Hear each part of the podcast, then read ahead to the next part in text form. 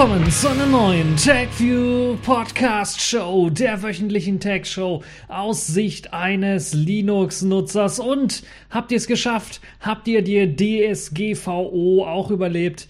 Ja, das war ja ein Krampf äh, am Freitag, der 25. Mai. Da ist die Datenschutzgrundverordnung äh, tatsächlich in der Europäischen Union angelaufen, beziehungsweise was heißt angelaufen? Angelaufen ist sie ja eigentlich vor zwei Jahren schon.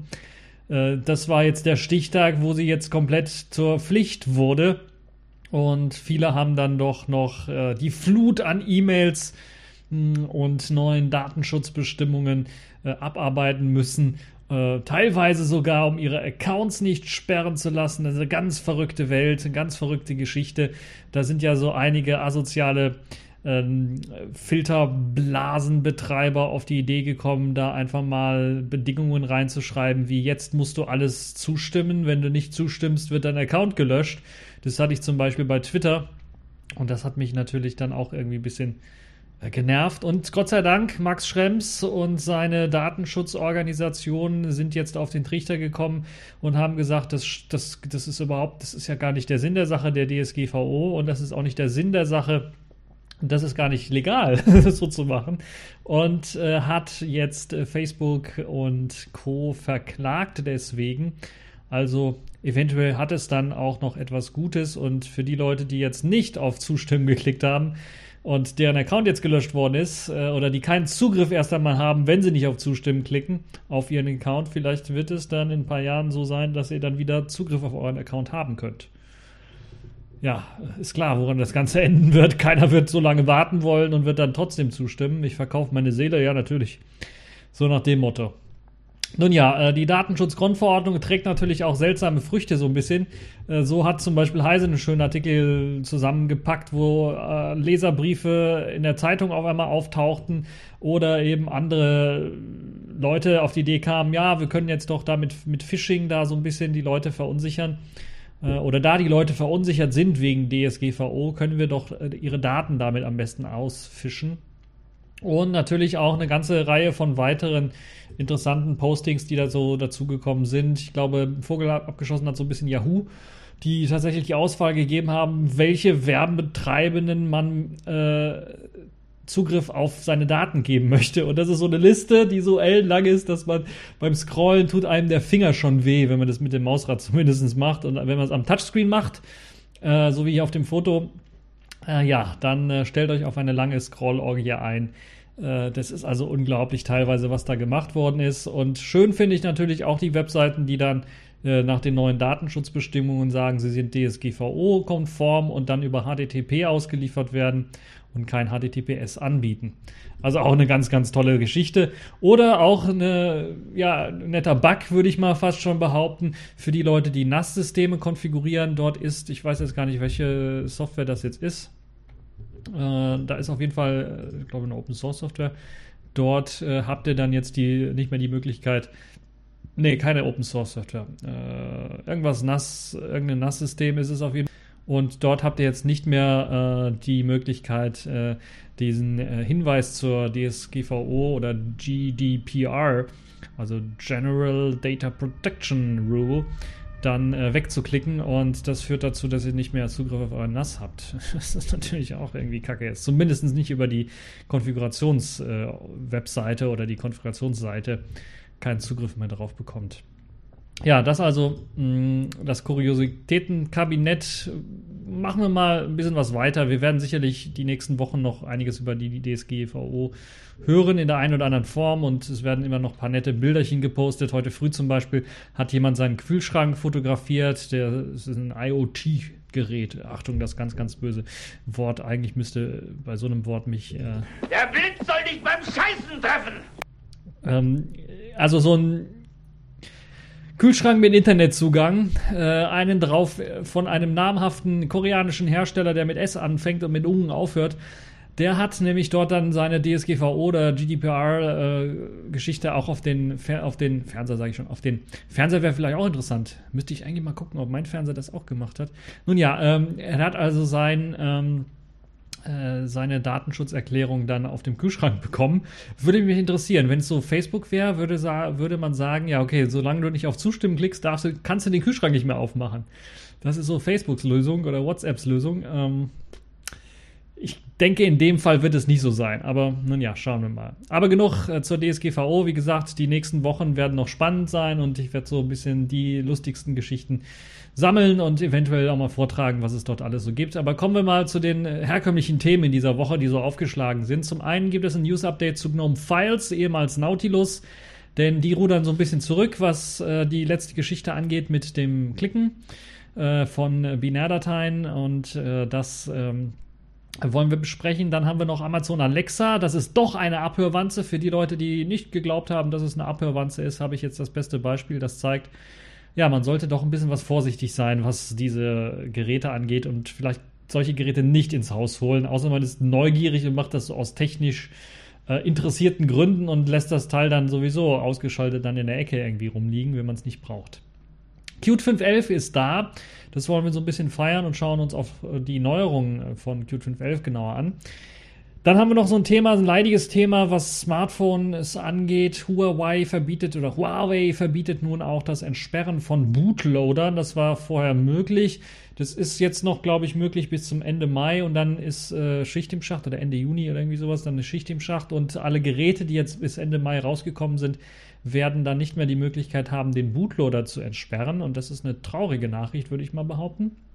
Und dann haben wir die Kategorien in dieser Woche. Zum einen haben wir ein bisschen was Netzpolitik. Wir müssen unbedingt über den Facebook-Gastauftritt äh, von äh, Mark Zuckerberg in, äh, im EU-Parlament ein bisschen was äh, quatschen, weil das war ja wirklich eine peinliche Nummer für die Politiker. Aber auch mit positiven Aspekten, die will ich herausheben, äh, die so ein bisschen gezeigt haben, dass da eventuell in Zukunft doch Regulierung kommen, kommen könnte. Und das wollen wir auf jeden Fall auch nochmal genauer besprechen. Und dann haben wir die Pfeife der Woche, das ist diesmal Tesla, weil sie es nicht schaffen, die GPL einzuhalten und sie es jetzt bemühen, die GPL einzuhalten. Das ist auch so ein unglaubliches äh, Kopfschüttelthema, da fällt einem auch nicht mehr viel zu ein, außer Give yourself to the dark side. Genau, und die Distro der Woche ist in dieser Woche OpenSUSE Leap 15. Apropos Give Yourself to the Dark Side, Solo, Star Wars äh, Story ist jetzt rausgekommen. Ich bin mir noch nicht so sicher, ob ich mir das Ganze anschauen werde im Kino, eventuell. Jetzt haben wir schon Samstag, wo ich das Ganze aufnehme. Das wäre ja so die beste Zeit, wo man das machen könnte. Nächste Woche, Donnerstag ist ein Feiertag, eventuell dort, ich weiß es nicht, oder nächste Woche. Hm. Keine Ahnung. Ihr könnt ja vielleicht mal voten, ob ich mir den Film anschauen soll oder nicht. Oder wenn ihr schon ihn gesehen habt, könnt ihr mir eine Empfehlung geben. Lohnt es sich dafür, äh, das bisschen abzudrücken, um ins Kino zu gehen? Oder sollte ich lieber die zwei Jahre warten, bis das dann im Fernsehen äh, erscheint? Ähm, oder sollte ich das ganz skippen, weil es so schrecklich ist? Nun ja, das äh, genug dazu. Fangen wir erst einmal an mit dem allerersten Thema. Gnome Files rudert zurück. Ich hatte ja vor einer Woche, vor zwei Wochen berichtet, dass Nautilus, ehemals Nautilus, jetzt heißt es ja Gnome Files, also der Dateimanager von Gnome, die Möglichkeit genommen worden ist, ähm, Binärdateien auszuführen. Jetzt schüttelt einige im Kopf, die das nicht mitbekommen haben. Was? Das kann doch nicht sein. Doch, äh, das Doppelklicken von Anwendungen, von Desktop-Dateien, von Binärdateien, von Bash-Scripts und so weiter und so fort, hat die dann nicht mehr ausgeführt. Das wurde dort mit einem Commit einfach ähm, beerdigt.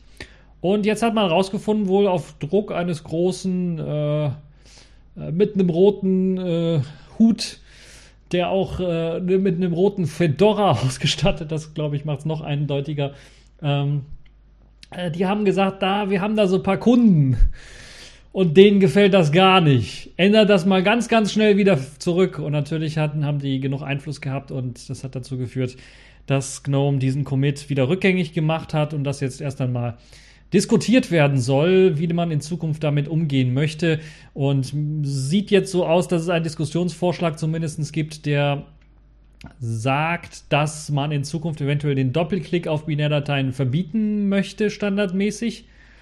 Eventuell wird das mit einer Option, ihr kennt die gconf-Option, also ähnlich wie Registry unter Windows, ich sage das so böse, weil es auch so böse ist, äh, kann man es konfigurieren dann eventuell und wieder einschalten, aber standardmäßig soll es so sein, dass man dann nur per Rechtsklick und dann auf Ausführen oder eine Option, die dort ausführen oder sowas ähnliches heißen soll, dann die Möglichkeit hat, solche Skripte dann auszuführen.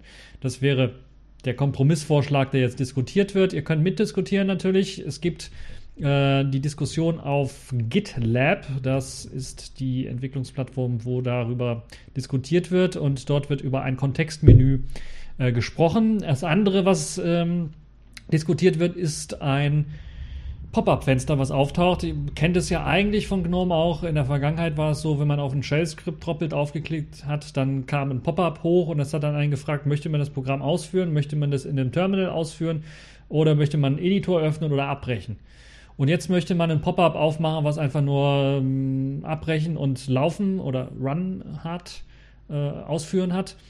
Und äh, darunter gibt es halt noch eine Erklärung, dass diese Binärdatei äh, nicht als äh, sicher gilt und möchte man das wirklich machen und wenn man das wirklich machen möchte, kann man auf Run klicken. Wenn man das nicht jedes Mal haben möchte, dieses Pop-up, kann man sagen, äh, diese Datei äh, immer vertrauen und sie sogar ähm, ähm, ausführbar schalten, so dass automatisch die Datei ausgeführt wird. Das heißt also, das Ausführbarmachen einer Datei sollte dann dazu führen, dass dieser Pop-up-Dialog nicht mehr hochkommt, so wie ich das verstanden habe. Aber es gibt auf jeden Fall sehr, sehr viele Ideen, die jetzt hier, hier vorgeschlagen werden und ihr könnt euch das Ganze mal durchlesen. Ihr könnt auch, wenn ihr einen Account habt, euch dort registriert, äh, DSGVO fällt mir da wieder ein, dann habt ihr die Möglichkeit mitzudiskutieren und äh, dort eure Meinung dazu zu posten. Ich bin der Meinung, dass die Option selber nicht rausgenommen werden sollte. Es gab jetzt auch anfänglich ein paar Diskussionen bei meinen KDE-Kollegen, wo einige gemeint haben, das ist eine gute Idee und andere, nee, nicht so sehr. Also können wir in Zukunft äh, damit rechnen, dass es bei KDE und dem Dolphin, äh, dem, ja, dem Dolphin-Dateimanager ähnlich aussehen wird. Eher nicht, würde ich mal behaupten. Also die Option, wir kennen KDE, wenn es eine Option dann geben würde, dann würde das konfigurierbar sein. Ähm, es sieht nicht so danach aus, dass, dass jetzt hier, dass man damit, äh, dass man das befürchten müsste. Aber zumindest eine Art Sicherheitsnetz zu schaffen, wäre sicherlich eine interessante Geschichte. Es gibt da viele verschiedene Ansätze. Ein Ansatz wäre beispielsweise, das Ganze in der Sandbox laufen zu lassen. Und natürlich mit Snaps und App-Images und so weiter und so fort wird das eventuell in Zukunft sowieso direkt out of the box möglich sein. Über Snaps und Flatpaks ist das ja mittlerweile schon so. App-Images gibt es auch ein paar Experimente, wo das dann in einer Sandbox läuft, das ganze Programm. Und sicherlich wäre da auch vielleicht eine Option drin, das in Zukunft dann zu ändern. Auf jeden Fall wird sich da was eventuell tun, was das angeht. Und ähm, nicht nur bei GNOME, sondern vielleicht auch bei KDE wird es dann die Option geben. Weil momentan sieht es bei KDE wirklich äh, beschissen aus, was Shell-Skripte angeht, weil manchmal kann man die einfach nur, bei KDE ist es ja meistens so KDE Plasma, ähm, Dolphin, Dateimanager, wenn ich da ein Shell-Skript auf Executable gemacht habe, auf ausführbar gemacht habe, wenn ich das anklicke, dann läuft es einfach im Hintergrund und es öffnet kein Terminal oder sowas, es sei denn, ist im Shell-Skript äh, steht es drin oder sowas, läuft einfach im Hintergrund und frisst dann irgendwie CPU-Power oder macht irgendwas anderes oder bleibt einfach idle, weil es auf dem Terminal einfach was abfragen möchte und man selber kein Terminal geöffnet hat. Also dieses Verhalten ist natürlich dann, würde ich mal sogar sagen, etwas schlechter als das GNOME-Verhalten, wo es dann wenigstens fragt, wollen Sie es ausführen, in einem Terminal ausführen oder als Textdatei öffnen und so weiter und so fort. Also, da wird sich auf jeden Fall eine ganze Menge auch noch im KDE-Lager tun, was das angeht, für die Leute. Zum Positiven hoffe ich dann und nicht zum Negativen, was das angeht. So, also, äh, der Dateimanager, dieser Commit wurde rückgängig gemacht und es wird jetzt weiter diskutiert. Das heißt, wir können damit rechnen, dass bei der nächsten großen GNOME-Iteration jetzt nicht auf einmal die Möglichkeit weg ist, dass man da Binärdateien ausführen kann.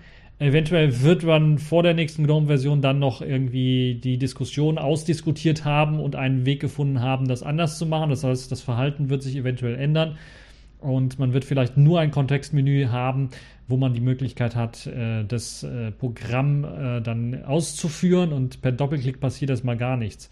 Wäre eine Möglichkeit, die da auf jeden Fall besteht. So, machen wir mal weiter mit dem nächsten Thema. Und da geht es um eine sehr kuriose Geschichte, weil ich ja immer davon höre, für die Leute, die sich ja so um das super geniale Amazon Echo oder ähm, Google, ne, Google Echo heißt es, ach, ich habe schon wieder vergessen, Amazon Alexa Gedönse und äh, Google HomePod Assistant Scheiß.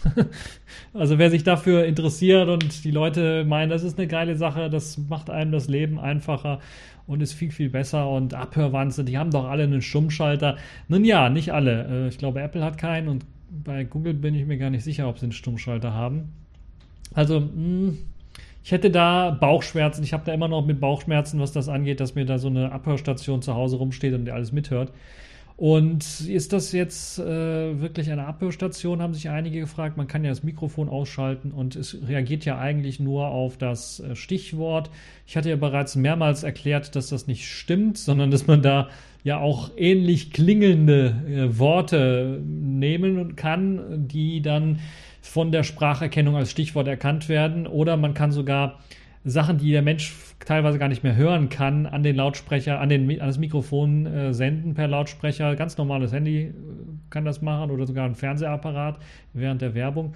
Das dazu führt, dass eben der ähm, Assistent aktiviert wird und dann mitlauscht.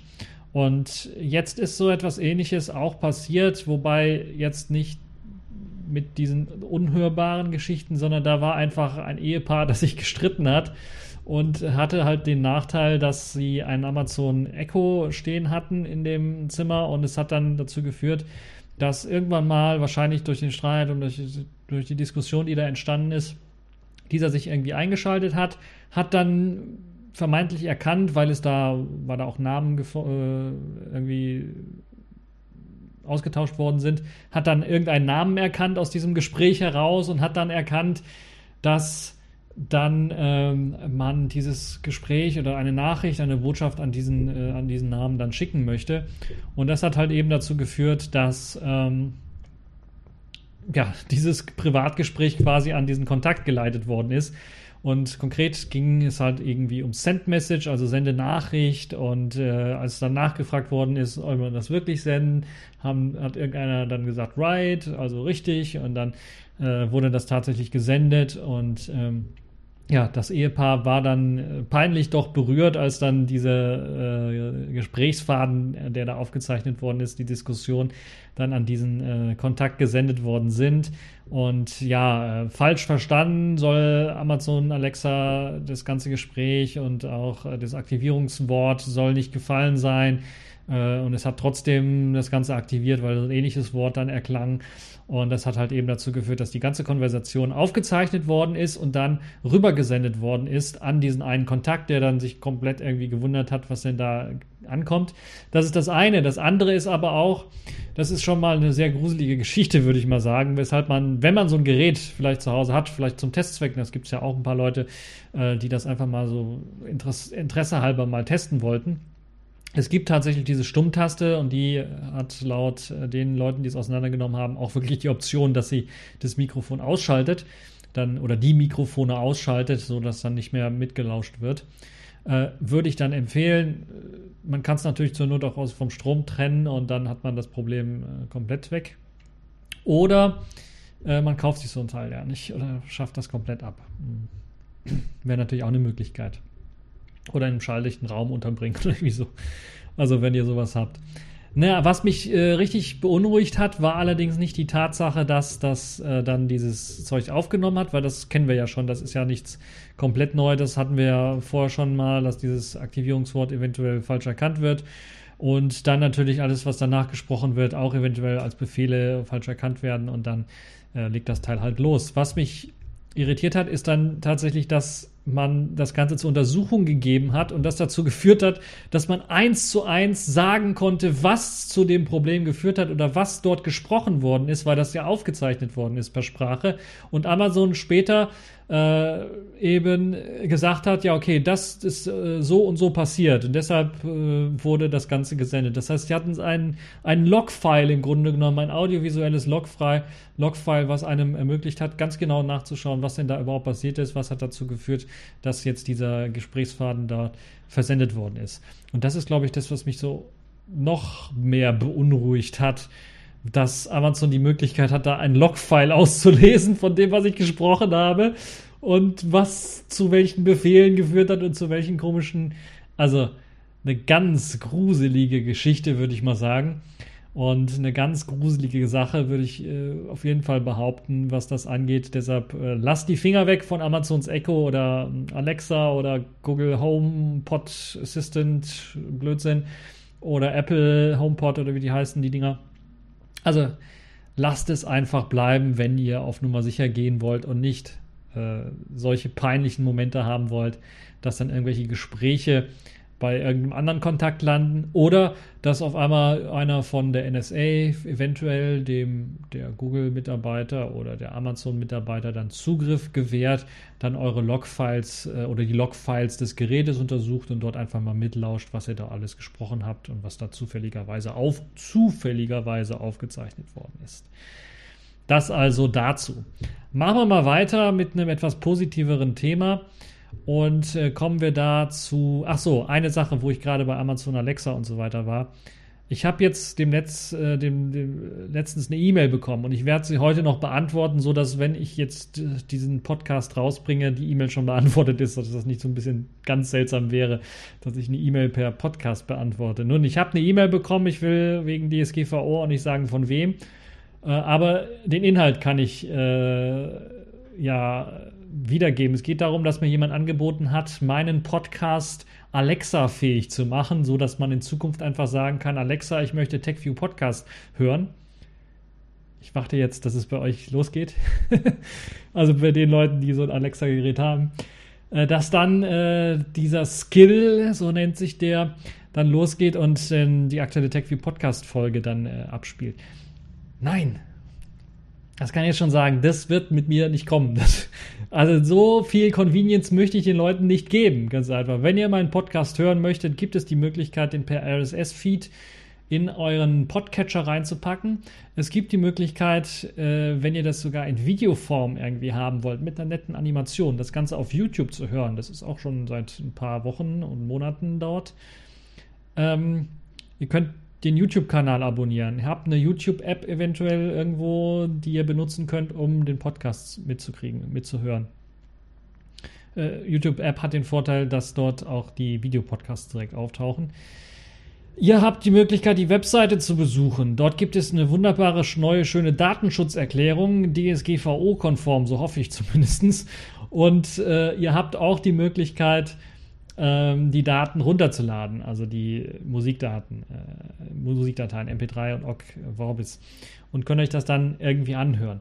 Aber nein, ich will die Leute ja wegbringen oder davon abbringen, sich so ein Amazon Alexa oder sowas zu holen. Und die Leute, die es haben, die sollen es verdammt normal nicht benutzen, weil solche Geräte gehören einfach nicht in den Haushalt, zumindest nicht in der jetzigen Form, wo sie eben Daten einfach an irgendeinen amerikanischen Server senden. Aus diesem Grunde möchte ich so etwas nicht fördern. Aus diesem Grunde wird es auch in Zukunft kein Amazon Alexa Skill für den TechView Podcast geben. Jetzt können sich einige beschweren. Äh, ich fand das eine nette, äh, nette Anfrage zumindest erst einmal, weil das Ganze, glaube ich, kostenlos angeboten wird. Ist also eine äh, wirklich äh, Danke dafür, dass das so angeboten wird. Aber aus diesem Grund möchte ich das Ganze nicht. Ich werde das natürlich auch noch in E-Mail reinpacken. Vielleicht noch ein bisschen ausführlich, keine Ahnung. Naja, wenn ich es ausführlich mache, dann kommt es TLDR. Also da will too long to read. Äh, da will das keiner lesen. Deshalb mache ich es was kürzer. In eine kompaktere Form packe ich das nochmal rein. Aber nein, Sowas wird es also in Zukunft nicht geben. Falls jemand auf die Idee kommt, sowas für Amazon, äh, für, für, für, für, Google Home oder für Apple-Kram da irgendwie mich anzufragen oder sowas, könnt ihr lassen. Wird nicht kommen, wird nicht passieren. Es sei denn, ihr schickt mir eine Million eventuell aufs Konto und äh, sagt dann, ja, macht das mal, dann habe ich, sag ich, habe ich nichts dagegen. Eventuell, das kann durchaus sein, äh, kann durchaus passieren, je nachdem, wie viele Millionen das dann jetzt sind.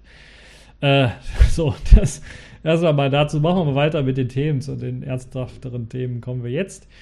Qt 5.11 ist rausgekommen und verbessert einige Geschichten. Es ist, glaube ich, die neueste LTS-Version, wenn ich mich nicht komplett irre, oder wird das 5.12 sein? Auf jeden Fall hat diese neue Version einige Veränderungen und Verbesserungen mit sich gebracht. Zum einen bringt es eben Verbesserungen vor allen Dingen in QML mit sich und die sorgen dafür, dass wieder einmal mehr Performance herausgeholt werden kann und äh, dazu wurde auch die ganze QML-Engine komplett überarbeitet. Und der sogenannte Ahead of Time Compiler wurde dafür dann sogar offengelegt, damit äh, man weitere Optimierungen wahrscheinlich durchführen kann oder die Community die Möglichkeit hat, da Optimierungsarbeiten weiter hinzuzufügen. Ähm, das Framework selber verbessert zudem dann natürlich auch noch die Barrierefreiheit, ein wichtiges Thema, immer wieder wichtiger werdend. Und Qt hatte da historisch gesehen schon einen guten Stand, aber es gibt natürlich immer wieder Verbesserungsbedarf. Und gerade diese Barrierefreiheit unter Linux, die war relativ gut, aber unter anderen Plattformen wie beispielsweise Windows wurden die Windows-eigenen Barrierefreiheitstools und die Integration damit eher schlecht als recht unterstützt. Das soll jetzt mit der neuen Version 5.11 verbessert worden sein, äh, sodass das da keinerlei Probleme mehr machen sollte. Außerdem gibt es eine verbesserte HTTP 2-Unterstützung sowie die Unicode-Unterstützung, die wieder einmal verbessert worden ist. Qt 5.11, wer es nicht weiß, ist ein C++-Framework. Viele große, namhafte Open-Source-Projekte setzen Qt ein. Es gibt zum Beispiel das KDE Plasma-Projekt vor allen Dingen, ich glaube, eines der größten Projekte. Es gibt Yolla mit Sailfish OS. Es gibt Ubuntu Touch, das darauf setzt. Es gibt äh, die Taucher-App von Linus Torvalds, die auf Qt setzt. Es gibt eine Reihe von äh, Qt-Applikationen, ähm, beziehungsweise Qt, ja, Qt-Applikationen oder Anwendungen, die auf das Qt-Framework basieren. Äh, QML ist äh, sehr beliebt, wird auf dem Plasma Desktop eingesetzt. Ach, ganz neu auf Qt basierend auch LXQt, sagt der Name ja eigentlich schon, die neue Desktop-Umgebung. Ähm, schlanke Desktop-Umgebung, die auch auf die äh, neue Version 5.11 dann äh, kompiliert werden kann. Da ist jetzt eine neue Version 0.13 irgendwas erschienen von LXQt, die auch mit äh, Qt 5.11 dann kompatibel ist. Qt, Qt, Qt. Ich sage zu viel Qt. Nun ja, ähm, es gibt eine neue Pipeline, die kompiliert den QML-Code in äh, plattformunabhängigen Bytecode. Das erinnert so ein bisschen an Java-Code, aber das hilft eben dazu, dann auch äh, diese Geschichten besser cachen zu können und das hilft dann vor allem natürlich dann auch mit dem Head-of-Time-Compiler dazu, dass auch gerade das Ausführen von QML-Code äh, deutlich schneller vonstatten geht, als das bisher der Fall war. Und das ist eine sehr spannende Geschichte, wie ich finde.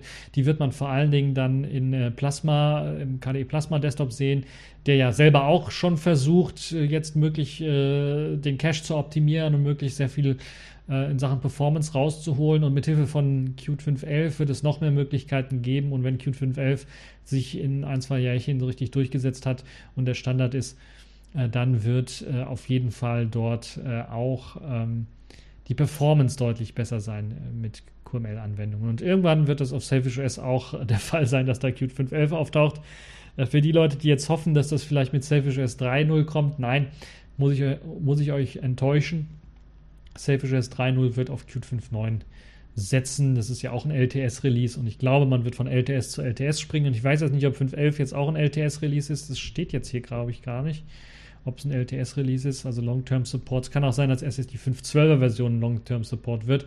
Und eventuell wird Selfish S dann auf die 5.12er Version umsteigen äh, nach einer gewissen Zeit, weil wie gesagt, jetzt erstmal 5.9 und dann ja später vielleicht 5.12 oder zwei Jahre später vielleicht sogar die Nachfolger von 5.12. Ich weiß es nicht. Werden wir dann sehen.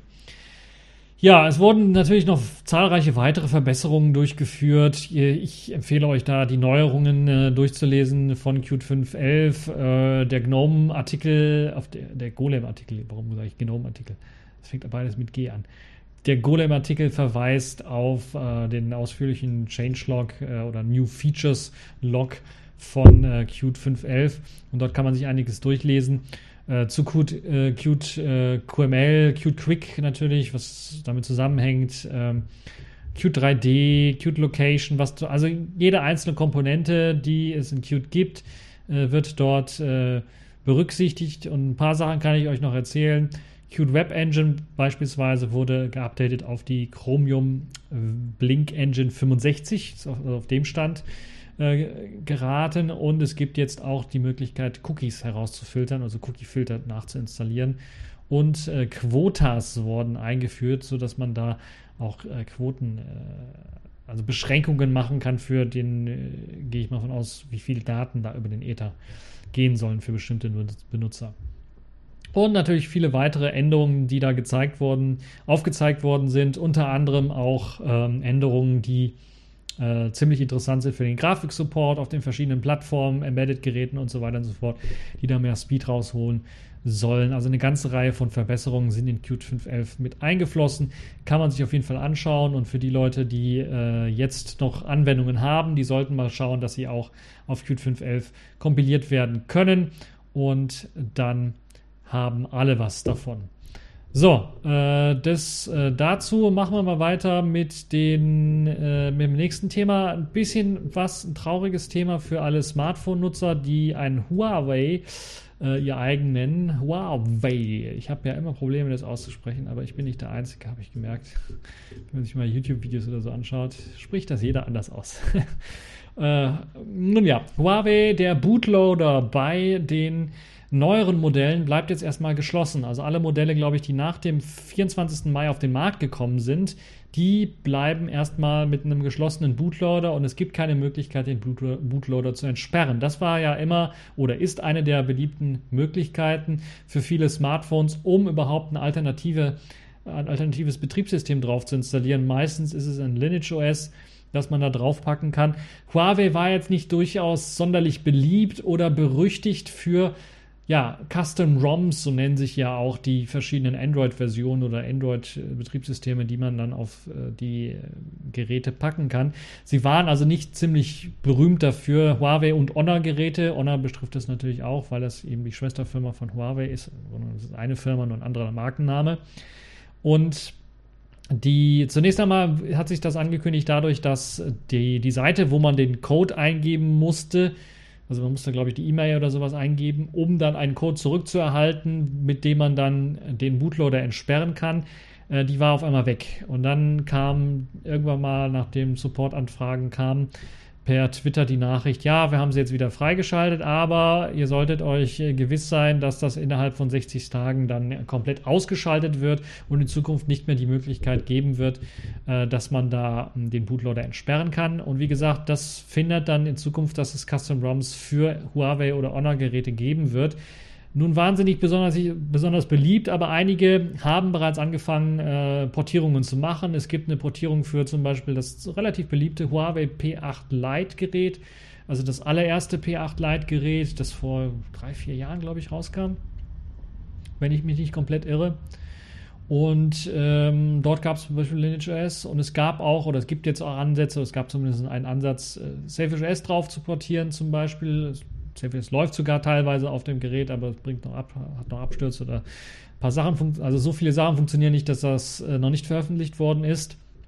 Und das ist natürlich so ein bisschen traurig. Aber insgesamt kann man sagen, dass die äh, Nachfrage natürlich nicht so groß war, was das angeht. Aber das ist ja eigentlich kein Grund, weshalb dann Huawei jetzt sagt, den Bootloader, den, den wollen wir nicht mehr entsperren.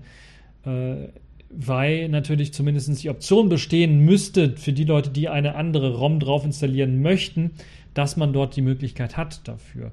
Huawei redet sich so ein bisschen damit raus, dass sie äh, nicht Support dafür leisten wollen, weil das natürlich auch Geld kostet, Support für das zu leisten, wenn es da Probleme gibt beim Entsperren oder beim äh, Aufspielen oder allgemein Supportprobleme, wenn man eine andere ROM draufgespielt hat und das dann Probleme macht. Und dann möchte Huawei nicht irgendwie, äh, ja, möchte da nicht beteiligt sein, was das angeht.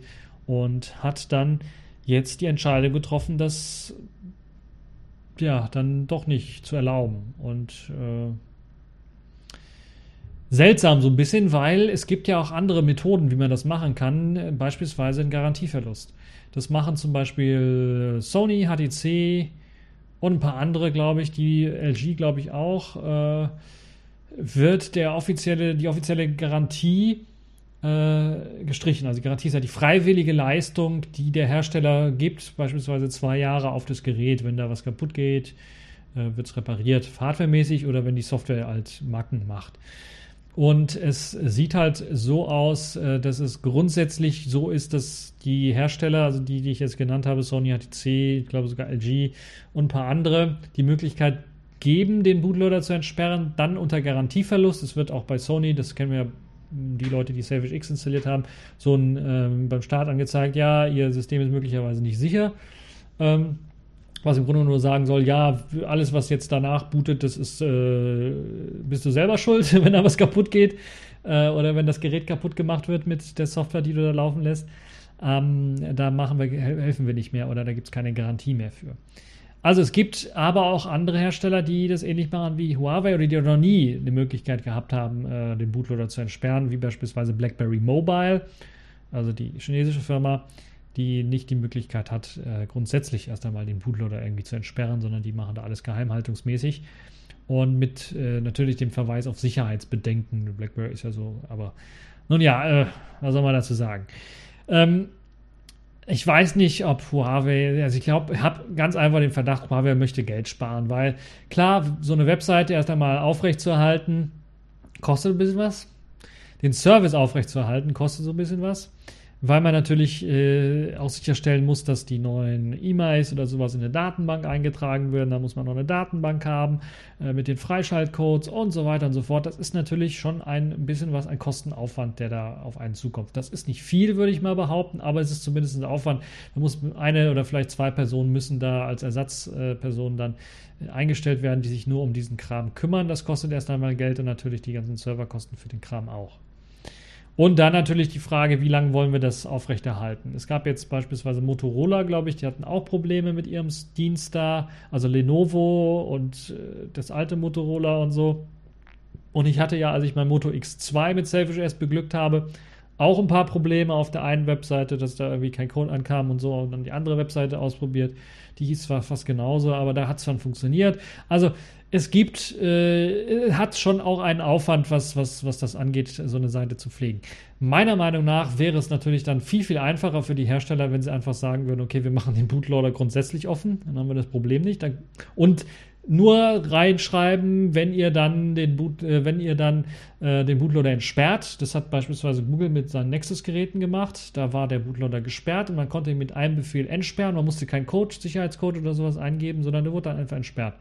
Und danach ist man dann auf, auf, sich selbst gestellt. Da kann man zwar vielleicht immer noch so eine kleine Boot-Animation äh, bearbeiten und reinschreiben, äh, Unlock Bootloader oder was weiß ich, so dass dann klar ist, auch vorher in den Bedingungen, wenn ihr den Bootloader unlockt, seid ihr auf euch selber gestellt. Da braucht man nicht so eine Vorschauseite mit E-Mail und dem ganzen anderen Kram. Klar ist, man möchte es einfacher machen für die Garantie, weil natürlich klar ist, äh, Huawei weiß dann eventuell, ihr habt mit dieser E-Mail-Nummer schon mal den Bootloader entsperrt. Wenn jetzt was kaputt geht und der Bootloader ist zwar wieder gesperrt, was ja eigentlich unmöglich sein sollte, aber er ist wieder gesperrt, äh, nee, das wurde ja schon mal entsperrt, das Gerät, das heißt, ihr seid selber dran schuld, die Garantie ist schon weg. Das ist das, wie man das, weshalb die das wahrscheinlich machen wollen. Äh, wenn ich mir aber jetzt den Aufwand überlege, den man da reinstecken muss, macht es eventuell vielleicht mehr Sinn zu sagen, wir machen den Bootloader komplett offen. Also da hast du ja erstmal, äh, nee, der wird geschlossen ausgeliefert, aber es braucht keine E-Mail-Nummer oder irgendwas, um den freizuschalten, sondern es wird einfach mit einem Befehl gemacht und dann ist man auf sich selber gestellt. Das steht in den Bedingungen drin und äh, wird vielleicht an dem Bootloader wird was geändert, dass dann sichtbar ist, dass jetzt äh, das ganze Gerät entsperrt worden ist. Und dann war es das im Grunde genommen auch. Ich glaube, das wäre die bessere Möglichkeit für die Kunden. Nur Huawei weiß ganz genau, dass viele der Kunden, die sie haben, einfach auch nicht daran interessiert sind, den Bootloader zu entsperren. Oder dass das ein so marginaler Teil ist, dass wenn sie jetzt ja das Ganze ausschalten oder abschalten, dass da irgendwie ja keiner drum, groß drum meckern wird. Deshalb, meine Idee an der ganzen Geschichte ist, es braucht, äh, und da werden jetzt einige sagen, hey, du kannst doch nicht die ganze Zeit von den Politikern neue Gesetze erwarten. Doch, in dem Fall möchte ich ein neues Gesetz. Und zwar ein Gesetz, das es den Herstellern verbietet, den Bootloader zu schließen. Die müssen offene Bootloader draufpacken, weil ich bin der Besitzer dieses Gerätes und ich darf bestimmen, was darauf läuft, weil dieses Gerät ist kein normales Handy, wie man das damals hatte, was zu einer oder vielleicht zwei Funktionen äh, nur gebraucht wird. Das ist nicht wie irgendwie eine Kaffeemaschine, die eigentlich nur fürs Kaffeekochen ist. Da will ich keinen offenen äh, Bootloader verlangen müssen, ähm, damit da irgendwie Leute andere Systeme draufpacken. Wäre vielleicht eine nette Geschichte, kann ich ganz ehrlich zugeben. Aber das ist was anderes als ein Smartphone. Ein Smartphone ist aus meiner Sicht einfach nur ein kleiner, geschrumpfter Computer für die Hosentasche. Und bei Computern haben wir das Gebot des offenen Bootloaders. Da ist der Bootloader offen bei den Computern. Bei den x86-PCs zumindest. Bei den ARM-Prozessoren und den kleineren Bordcomputern nicht immer muss ich äh, auch ganz ehrlich zugeben. Und bei einigen, ja, es gab da diese Apollo Lake-Geschichten, wo dann auch nur Windows drauf ausgeführt werden konnte, weil das EFI so umgeschrieben worden ist, dass nicht funktioniert hat. Aber da gab es auch schon Klagen gegen. Und äh, wie gesagt, also bei die Situation, die wir jetzt bei den Computern haben, ist eben 10.000 Mal besser als das, was wir bei Smartphones haben, wo wir nur bestimmte Smartphones haben, die sich öffnen lassen, wo der Bootloader sich öffnen lässt und nur ein wirklich winzig geringer Teil, wo der standardmäßig auch offen ist, der Bootloader und ich dann bestimmen kann, was für ein Betriebssystem ich draufpacken möchte oder vielleicht schon im Vornherein äh, sagen kann, ich möchte dieses und dieses Betriebssystem drauf haben. Und das müsste gesetzlich geregelt werden, dass auch eben Smartphones als Computergeräte erkannt werden oder anerkannt werden und dass allgemein solche Computergeräte eben die Möglichkeit haben müssen, auch wegen des Wettbewerbes her, äh, einen offenen Bootloader zu haben, sodass die Leute ihre eigenen Betriebssysteme draufpacken können oder das Betriebssystem ihres Vertrauens draufpacken können, müssen. Deshalb würde ich mir das wünschen, dass auf jeden Fall hier dann was gemacht wird. Vielleicht kommt ja die EU auf die glorreiche Idee, dann da auch irgendwie was zu machen. Apropos EU, bleiben wir gleich beim Thema. Äh, ich muss jetzt aber was trinken und dann machen wir erstmal ein Metro. Accepted. Connecting. Complete. System activated. All systems operational.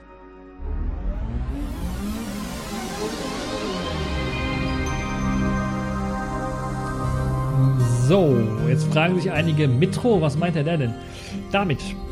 Nun ja, es gibt ein Intro, das kommt zum Anfang, und es gibt ein Outro, das kommt zum Ende, wenn es rausgeht. Und dann gibt es eben das, was in der Mitte kommt, und das nenne ich dann halt Mitro. Meine Wortneuschöpfung. Keine Ahnung, ob es das. Müsste ich mal, also wirklich mal schauen, ob dann jemand anders, nicht, dass ich jetzt auf eine ultra seltsame Seite komme. Äh, gucken wir einfach mal. Mitro. Mitro ist ein Passwortmanager. Hm, oder ein Autohaus in Düsseldorf. Und Nitro gibt es auch noch, hat aber nichts mit Mitro zu tun. Und eine Trockentechnik. Nun ja, ähm, ich denke, ich kann das auch Mitro nennen. So. äh, genug dazu. Machen wir weiter mit dem ähm, bisschen Netzpolitik, was wir besprechen wollen für diese Woche. Es gab eine Anhörung vom EU-Parlament. Dort ist Mark Zuckerberg, Zuckerberg ist halt aufgetaucht in Brüssel und hat sich den Fragen gestellt der Politiker. Nun klingt das so ein bisschen nach Senatsanhörungsteil 3, nur diesmal von anderen Politikern in der EU.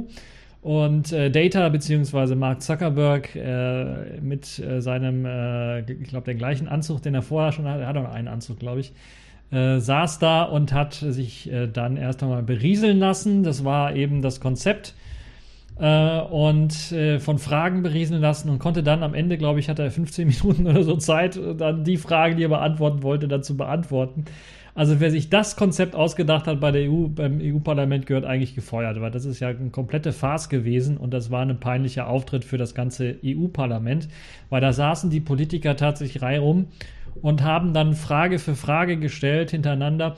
Jeder in einer Art und Weise, wo man dann schon gefühlt sehen konnte, dass sie sich selber profilieren wollen und dass es denen um keinster Weise um den Datenschutz geht oder um wichtige Themen geht, sondern eher darum, sich selber auch ein bisschen zu inszenieren.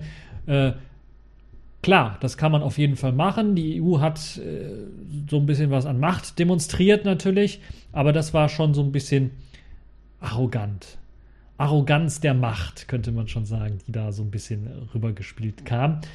Und äh, Mark Zuckerberg hat das dann doch sichtlich gefallen, weil er dann relativ schnell natürlich die ganzen Phrasen raushauen konnte, die er schon in den USA rausgehauen hat. Ja, das ist, äh, es tut uns leid, wir haben da Fehler gemacht, wird, es wird nie wieder vorkommen und solche Geschichten halt, die man halt schon aus den Gesprächen aus den USA her kennt. Es sieht so aus, dass äh, natürlich dann äh, wirklich 70 Minuten lang äh, die Leute auf ihn eingeredet haben, Fragen gestellt haben und er dann etwa 10 äh, bis 15 Minuten Zeit hatte, dann zu antworten. Klar, hat er nicht auf jede Frage geantwortet und das hat halt eben dazu geführt, dass ähm, das Ganze zu einer Farce geworden ist, so ein bisschen. Aber äh, mich hat doch beeindruckt die eine oder andere Frage, die dort gestellt worden ist und ich glaube sogar, und das ist das erste Mal wahrscheinlich in meiner Sendung, dass äh, ich. Ähm, jemand von der CSU lobe, der eine super Frage gestellt hat. Manfred Weber, das ist der Fraktionschef der Europäischen Volkspartei im, Europ äh, im Europaparlament, also die ganzen CDU-CSU-Parteien im Europaparlament. Ähm, er möchte wissen oder er wollte wissen, wie der oder ob der Datenskandal um Cambridge Analytica nur die Spitze des Eisberges ist oder ob da noch mehr folgt. Schon mal eine sehr gute Geschichte. Und dann hat er tatsächlich gesagt, bevor die Antwort auch wirklich kam, das hat ein bisschen was gedauert natürlich, bevor die Antwort kam, man müsse über die Zerschlagung Facebooks nachdenken, weil es ohnehin schon zu viel Macht habe. Und das ist das erste Mal, wo ich sage, da ist ja in der CSU jemand mit Verstand, der was Kluges gesagt hat.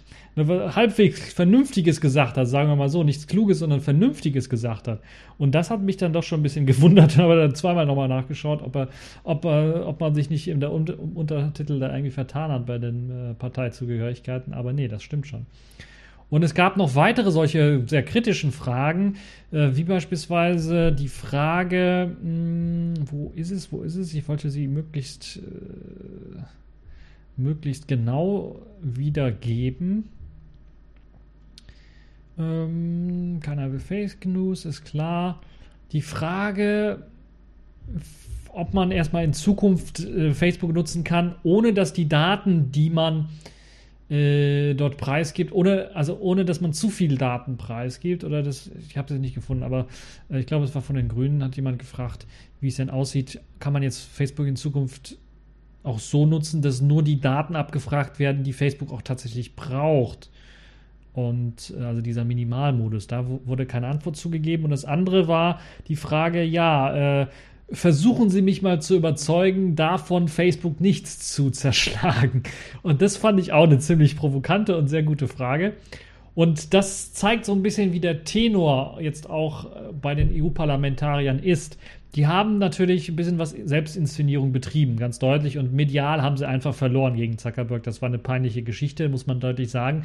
Aber die Schärfe, die sie dort reingebracht haben in die Debatte und die doch teilweise nicht nur ja, inszeniert inszenierungshaftige, das inszenierungshaftige Auftreten dieser äh, Aussagen, die die Politiker getroffen haben, hat bei mir zumindest die Hoffnung bestärkt. Hoffnung, Hope, a new Hope.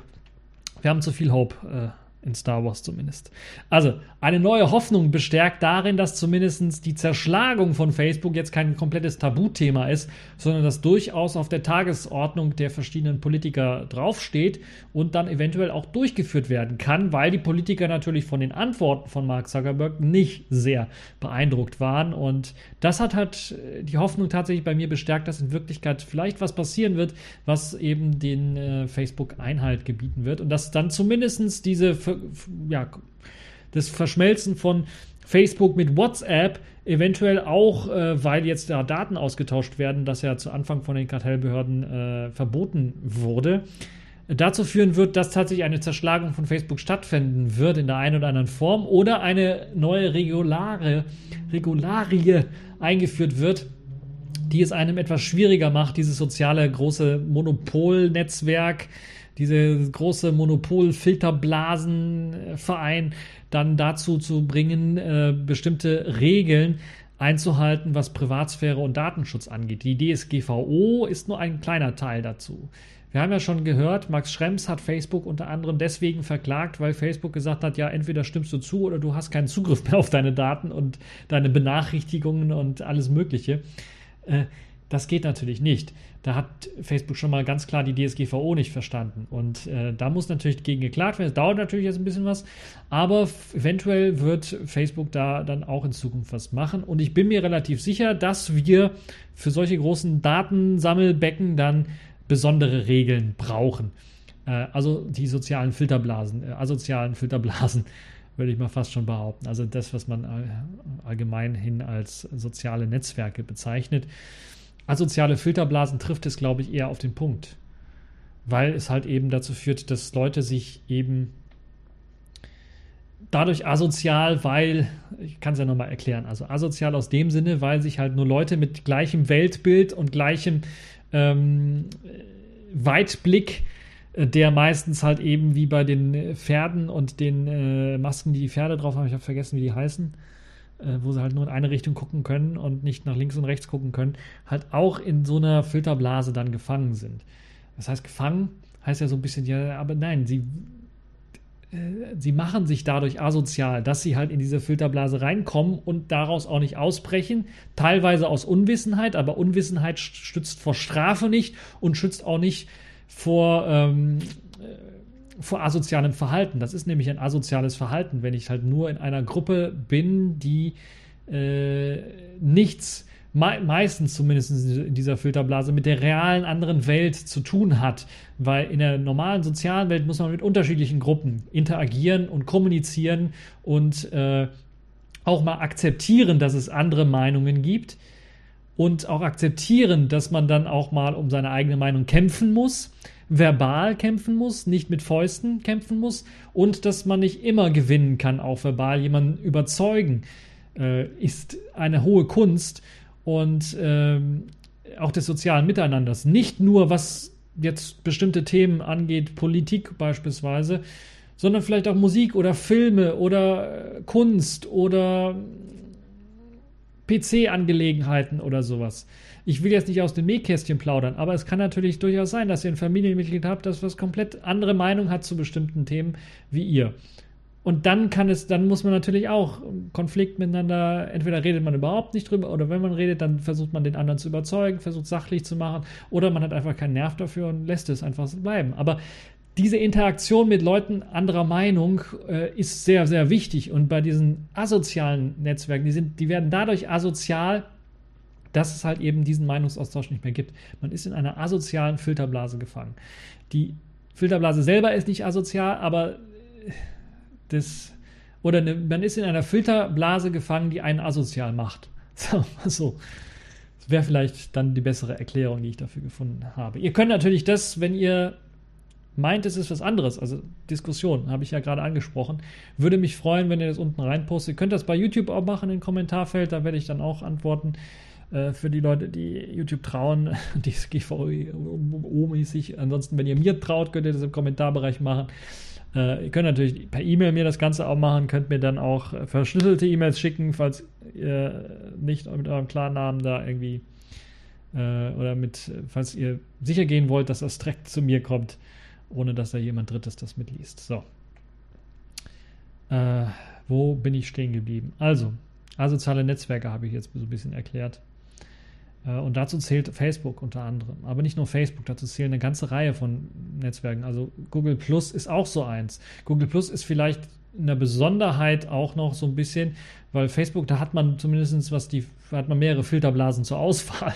Und bei Google Plus habe ich irgendwie das Gefühl, dass da die Filterblase Tech, Journalismus und äh, so ein Kram, der typische Nerd-Kram, den man so kennt, oder Geek-Kram, dass der dort sehr, sehr stark vertreten ist und dass äh, so der politische Kram und äh, also der andere Kram, den es da noch so gibt, äh, Uhrensammler, Postkartensammler oder so, so etwas, Leute, äh, die, die sich äh, mit Politik auseinandersetzen, Leute, die sich mit Musik auseinandersetzen, Musik machen auseinandersetzen eventuell oder mit äh, anderen Themen beschäftigen, unterrepräsentiert ist. Aber das kann natürlich auch aus dem hervorgehen, dass ich halt eben auch eine Filterblase habe, wenn ich auf Google Plus schaue.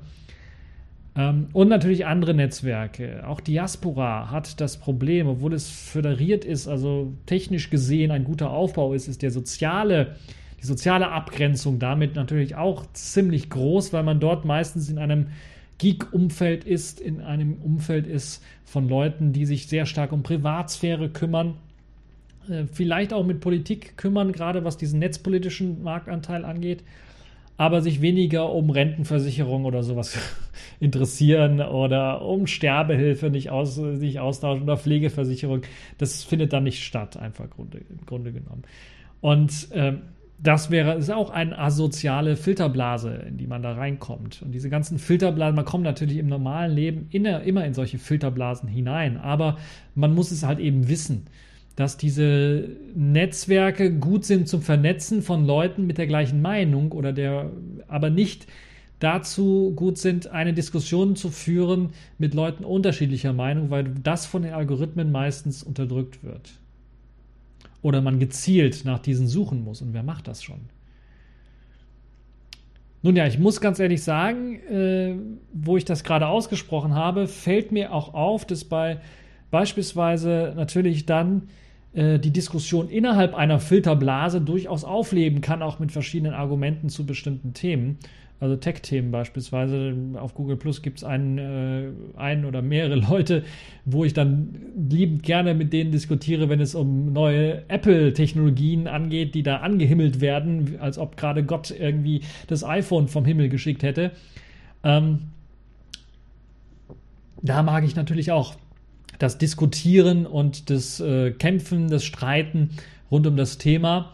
Ähm, aber die Art der Diskussion äh, ist manchmal rau unterschiedlich, aber manchmal rau geworden und es zeigt so ein bisschen, dass nicht so sehr mit Argumenten argumentiert wird, wie das vielleicht damals so der Fall war, in der guten alten Zeit, sondern vielmehr mit Gefühlen argumentiert wird, auch bei ja, technischen oder sachlichen Themen, was so ein bisschen mich verwundert. Aber vielleicht hängt das alles mit, miteinander zusammen, dass dann Leute äh, sehr viel Gefühl auch in solche technischen, äh, technischen und sachlichen Themen mit hineinbringen.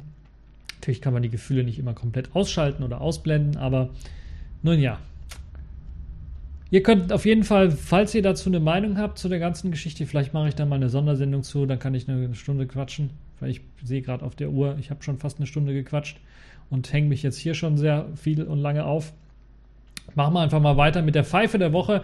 Das ist in dem Fall Tesla. Weil, als ich die Überschrift gelesen habe, habe ich mir gedacht, das gibt's doch nicht, oder? Weil es ja klar, Tesla benutzt für ihre Autos ein Ubuntu Linux als äh, Betriebssystem, was für das Infotainment-System dort arbeitet und werkelt.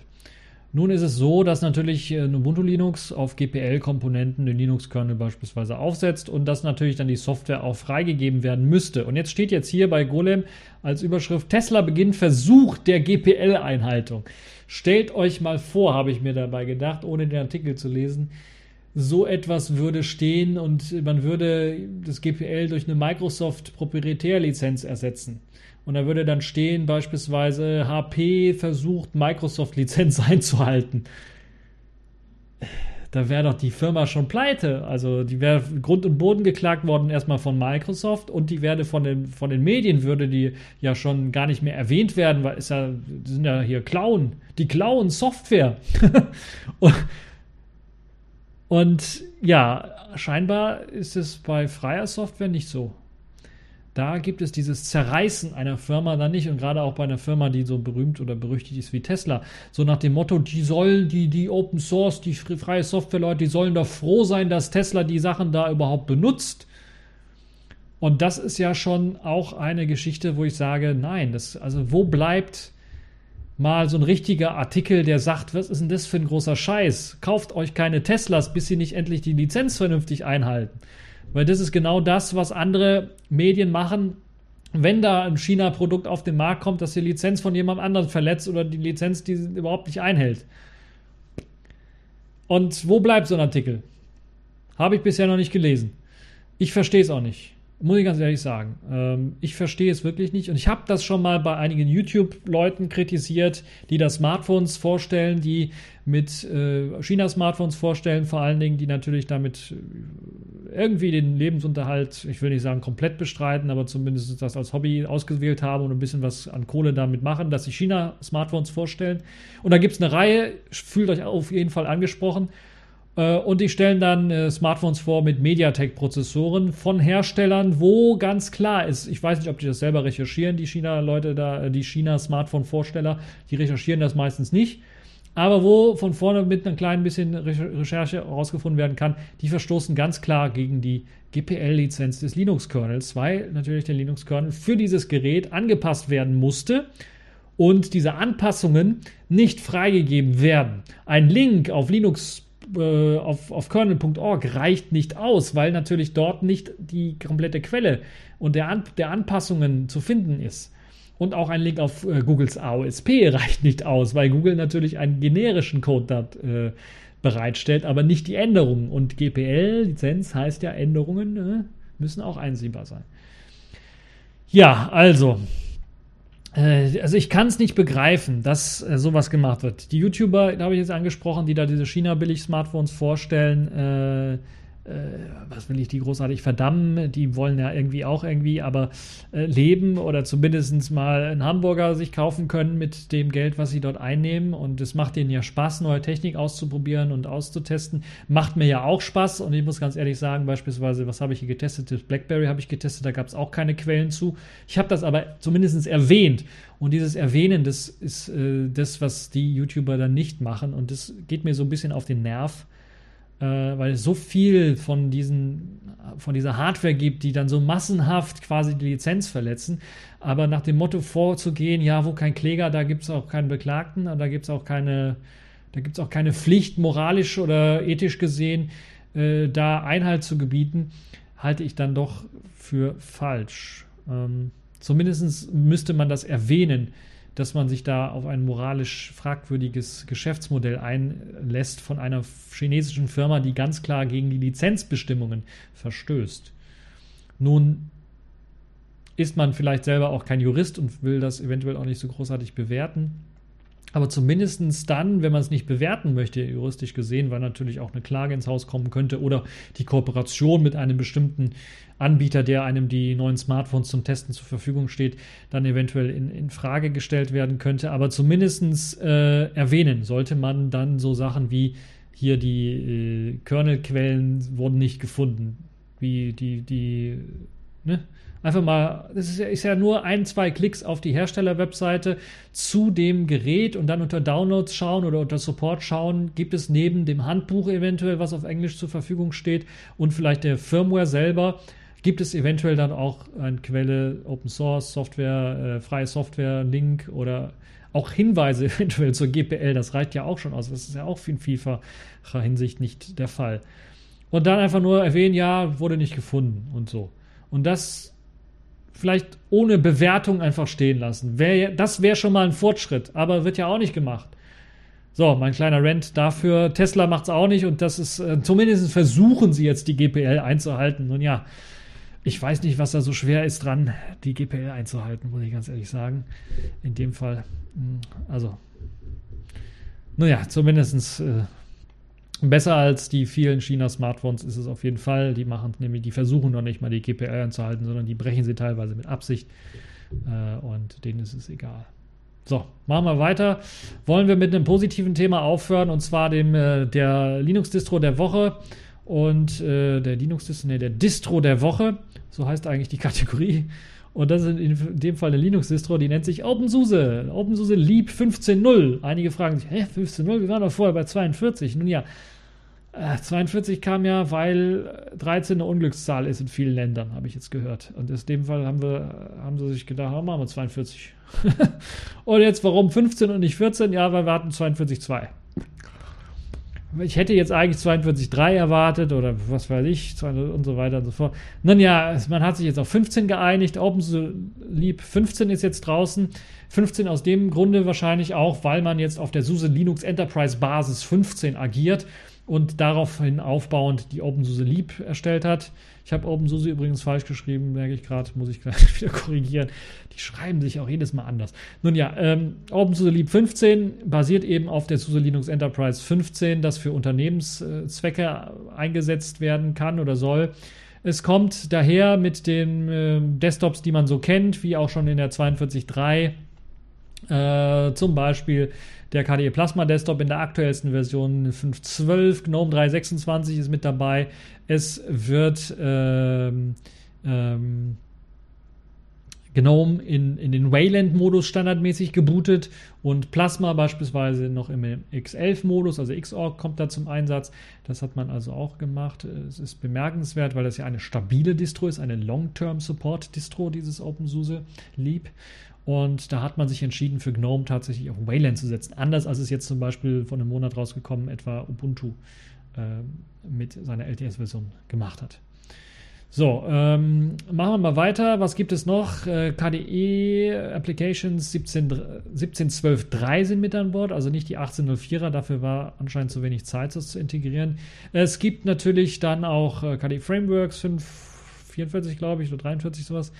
Es gibt äh, natürlich auch andere Desktop-Umgebungen. XFCE 4.12 ist wieder mit dabei. Da hat sich ja weniger getan.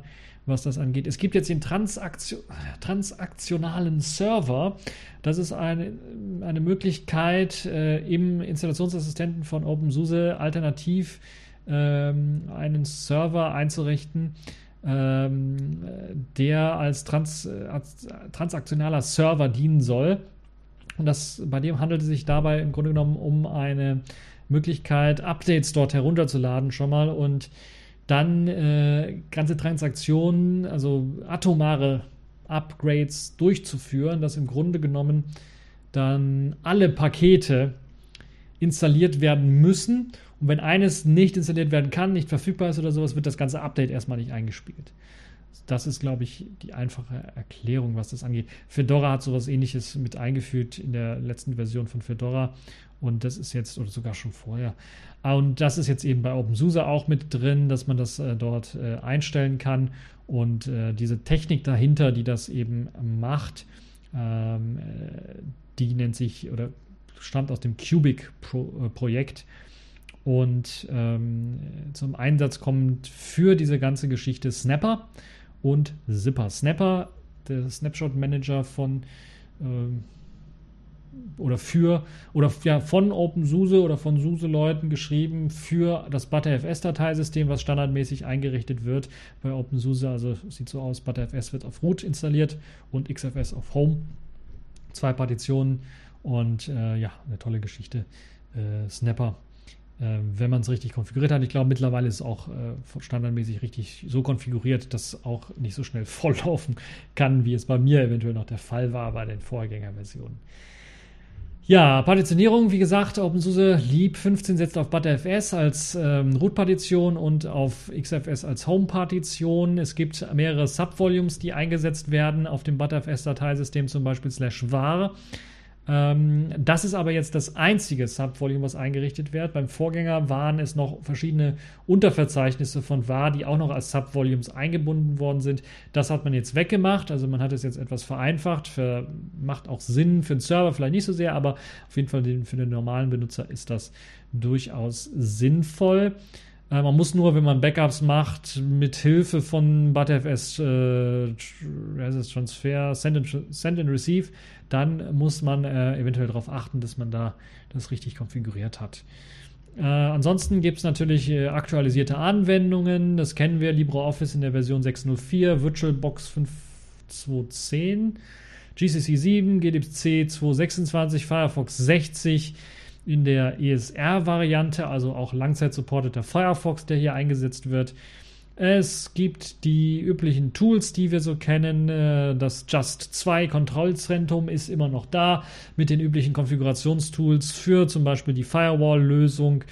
Ähm, interessanterweise wird auf einen etwas älteren Kernel 4.12.14 gesetzt. Das ist der Kernel, der auch bei äh, der SUSE Linux Enterprise eingesetzt wird. Und ähm, wahrscheinlich wird es aber auch einen neueren Kernel geben, könnte ich mir vorstellen. Also, dass man da auch einen anderen neueren auswählen kann, wenn man aktuellere Hardware hat. Ansonsten wird dieser Kernel natürlich auch von der SUSE Linux Enterprise unterstützt und hat natürlich auch ein paar Backports, äh, gerade was die ganzen Meltdown- und Spectral-Geschichten angeht äh, angehen, die da auf jeden Fall auch mit drin sind. Ansonsten gibt es noch äh, die überarbeitete Bibliothek Lib Storage NG und die soll das Partitionierungstool von Yast deutlich äh, leistungsfähiger machen und schneller machen. Also das wird dann deutlich besser. Ich glaube, das wurde sogar bei Tumbleweed schon ausprobiert. Ja, es gibt viele verschiedene Varianten, die man sich runterladen kann. Zum einen steht OpenSUSE Leap nicht nur für 64-Bit x86 Prozessoren zur Verfügung, sondern es gibt auch Portierungen für ARM64 und Power-Systeme. Wer also noch ein altes Power-PC-System hat, kann äh, auch OpenSUSE drauf installieren. Äh, und auch ARM64 natürlich, äh, da muss man schauen, welche Boards da unterstützt werden. Ich glaube aber, die üblichen Verdächtigen, Raspberry Pi und so, werden unterstützt. Ansonsten gibt es das Ganze zum Runterladen als 4,7 GB großes Image oder man kann ein Network, ein Netzwerk-ISO-Image herunterladen. Äh, ich glaube, es gibt auch ähm, die Live-Images, glaube ich, immer noch für OpenSUSE 15 mit dem GNOME und dem Plasma Desktop, die zum Download bereitstehen und die ausprobiert werden können, soweit ich weiß. Äh, ich habe mir OpenSULI 15 noch nicht angeschaut. Vielleicht werde ich es machen und einen kleinen kurzen TechView-Vlog dazu machen, um euch das Ganze mal vorzustellen, was es an Neuerungen gibt oder was da an Software ausgeliefert wird für die Leute, die sich dafür interessieren. So, ich habe jetzt lange überzogen, weil ich viel gequatscht habe. Ähm, ich hoffe, ich habe euch nicht den Nachmittag versaut mit den vielen Themen, aber das war's für diese TechView Podcast Show. Ich hoffe, es hat euch gefallen und bis zur nächsten Show. Ich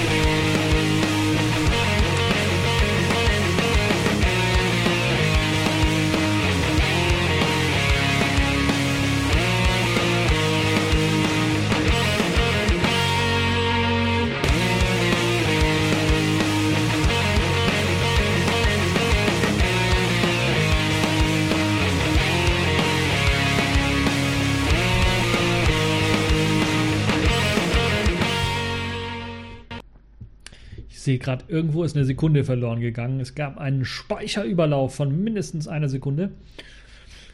Also, falls ihr da was hört, äh, tut mir leid.